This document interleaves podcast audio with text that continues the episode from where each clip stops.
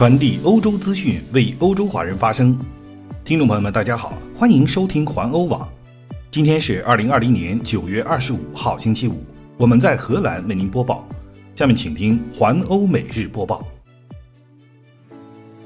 法国消息：今天，巴黎的《查理周刊》办公室附近发生了一起刀刺袭击事件。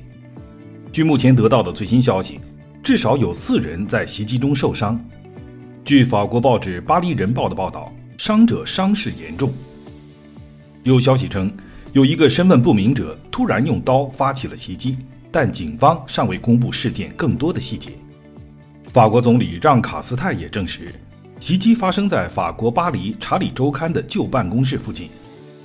二零一五年，基地组织的支持者曾在这里发动过恐怖爆炸袭击，共炸死十二人，炸伤十一人。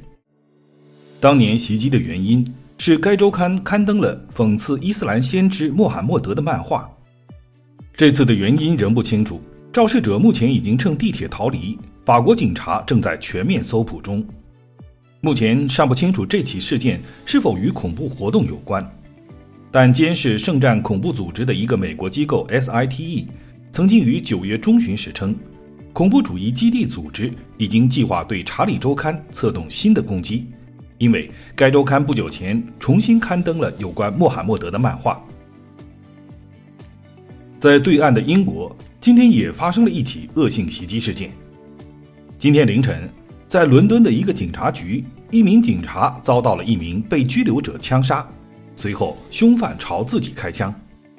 事件发生在当地时间凌晨两点十五分左右，在英国首都南部克罗伊登的一个拘留中心。据说。当一名警察搜查被拘留者正在进行搜身程序时，他突然从口袋里掏出了武器开火，警察猝不及防中枪倒地。虽然救护人员尽力抢救警察的生命，但回天乏术，他终因伤势过重在医院中死亡。这名二十三岁的枪手也已经被捕，他因受伤被送往医院，目前处于危急状态中。通常，伦敦的被拘留者在被带到拘留中心之前都会被搜身检查。为什么这名凶犯到达拘留中心后身上仍然藏有枪支？目前尚不清楚具体原因。警方怀疑，有可能是负责拘捕的警察因为疫情而不愿搜身。首相约翰逊已经通过推特向警察的家人、朋友和同事表示慰问。来看国内的一则消息，据央视报道。北京时间今天下午三点十六分，广东东莞市消防救援支队指挥中心接获通报，东莞市松山湖阿里山路的华为实验室爆炸起火，消防部门连忙派出多支消防部队前往现场救援。在现场所拍摄的影片中可以看到，火场蔓延整栋建筑的上半部，火势相当猛烈。到今天下午我们截稿时，抢救工作仍在持续中。据相关部门介绍，起火的建筑为钢结构建筑，主要燃烧物为吸音棉。中国的新浪科技则指出，华为已经证实实验室起火，称火势已经得到了控制。目前，事发影片已经在中国的社群媒体微博中广泛传播。今天是全球气候行动日，在全世界各地都有抗议者以不同的方式呼吁保护世界的气候。之所以抗议的方式和往年不同，是因为受到疫情防控措施的限制。瑞典的气候活动人士通贝里呼吁在社交媒体上进行抗议。他说：“今天是我们的全球行动日，我们正在三千一百个城市开展活动。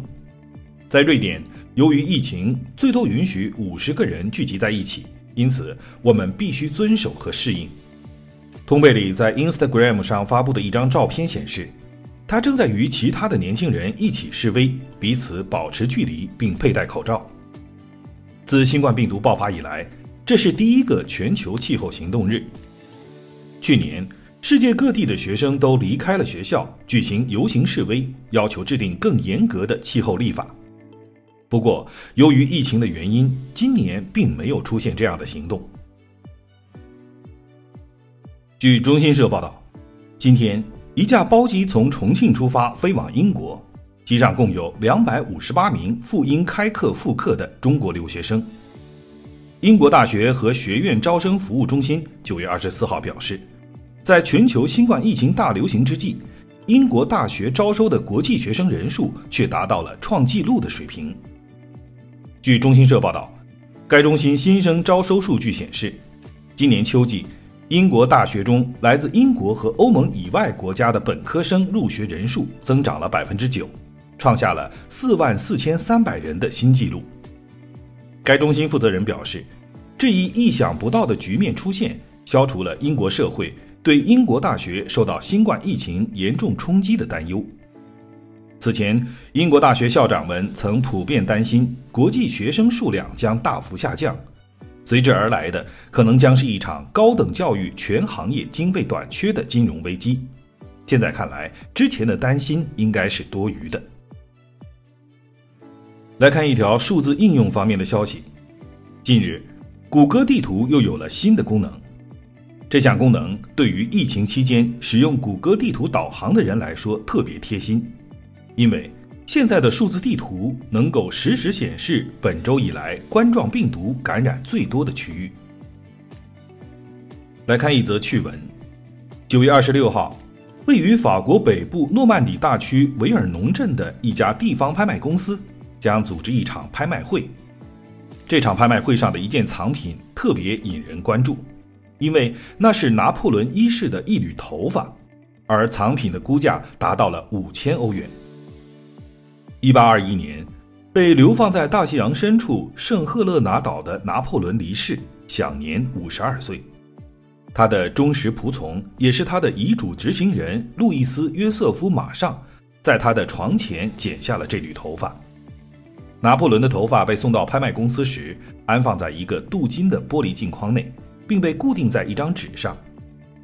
他的随从在纸上清晰地写道：“拿破仑皇帝死后剪下的头发。”事实上，在拿破仑离世之际，已经有多缕头发被剪下保存。拍卖行的估价师法布里恩·贝勒解释称：“通过追踪溯源，可以确认。”二十六号出现在拍卖会上的拿破仑头发绝对是真品。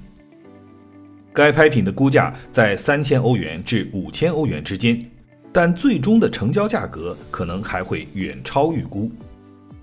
有趣的是，法国皇帝拿破仑的头发经常会出现在拍卖会上。来看挪威的一则消息：星期五早上，挪威国王哈拉尔德因健康问题。入住奥斯陆的国立医院，挪威王室宣布了这一消息，向国民宣告国王正式请病假，但未提供更多的细节。这位八十三岁的国王近年来经常出现健康问题，新的病假意味着皇太子哈孔已经暂时接替父亲的职务，将在周五晚些时候主持内阁会议。按照原先的计划。哈拉尔德国王将在周五时出席在利勒哈默尔的一场活动，他将与王后桑雅一起为桑雅的老房子揭幕。根据挪威电视台 NRK 的报道，虽然国王生病不能前往，但王后将仍然按计划继续前往利勒哈默尔参加活动。以上就是今天的环欧每日播报，我是郑军。